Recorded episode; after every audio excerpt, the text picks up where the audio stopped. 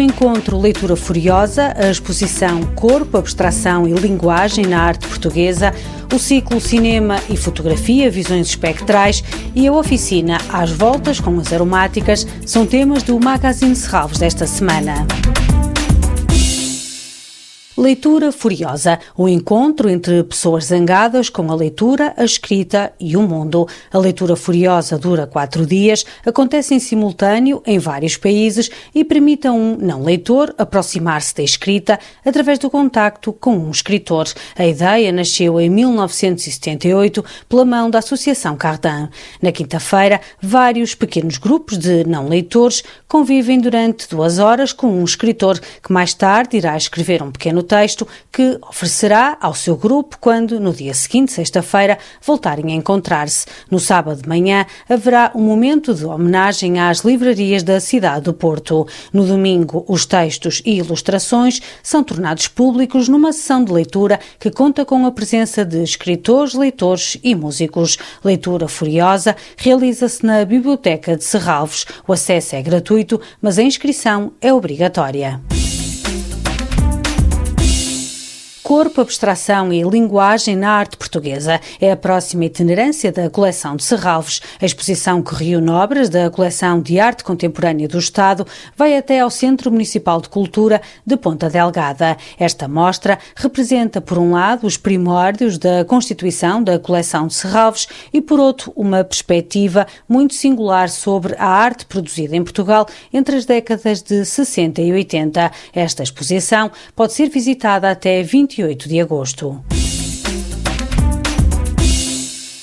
Ciclo Cinema e Fotografia, Visões Espectrais. A Casa do Cinema Manuel de Oliveira apresenta um ciclo de filmes que dialoga com a exposição patente na Casa do Cinema e no qual se questionam as tensões entre imagem fixa e imagem em movimento. O programa tem como ponto de partida o filme O Estranho Caso de Angélica de Manuel de Oliveira, como explica Ricardo Lisboa. É um bocadinho a inspiração para este ciclo, onde as relações de imagem fixa e a imagem em movimento vivem à volta de uma ideia de morte, de fantasmas, de uma animação qualquer que vem do além. As sessões realizam-se à terça-feira. Ela vinha de terras mais quentes, de uma pátria ou mátria, onde os jornais servem para fazer chapéus.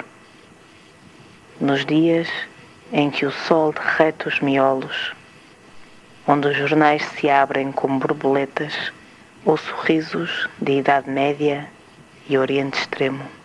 É uma sessão onde se mostra uma curta portuguesa chamada Laura e um filme do Woody Allen chamado Zelig, e que são dois filmes que trabalham o documento, a imagem de arquivo, mas inventam-lhe histórias, alteram-no, tornam-no ficcional.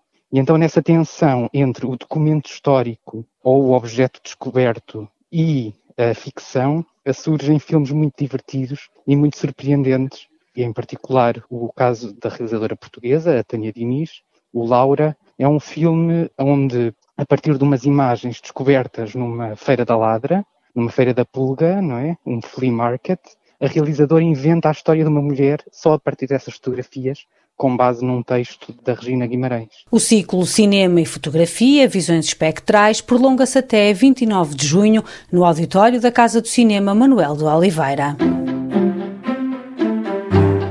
domingo há uma oficina de famílias, às voltas com as aromáticas. Vamos observar, cheirar, sentir e conhecer a diversidade de plantas do Parque de Serralves que podem ser aproveitadas para alimentação, saúde e bem-estar. O encontro está marcado para as 10 da manhã. A entrada é gratuita para crianças até aos 12 anos. Toda a programação pode ser consultada em serralves.pt ou na página da Fundação no Facebook. Este programa pode também ser ouvido em podcast.